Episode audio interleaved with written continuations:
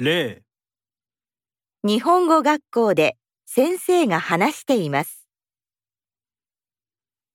皆さん、カレーが食べたくなったらレストランで食べますか？自分で作りますか？作り方はとても簡単です。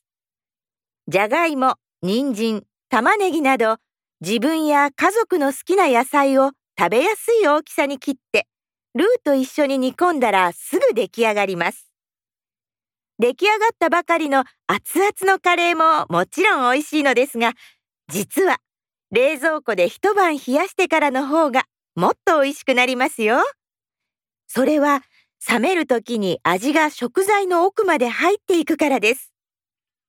自分で作った時はぜひ試してみてください。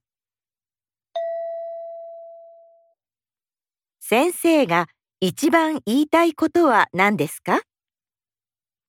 1、カレーを作る方法、2、カレーを美味しく食べる方法、3、カレーを作るときに必要な野菜、4カレーの美味しいレストラン。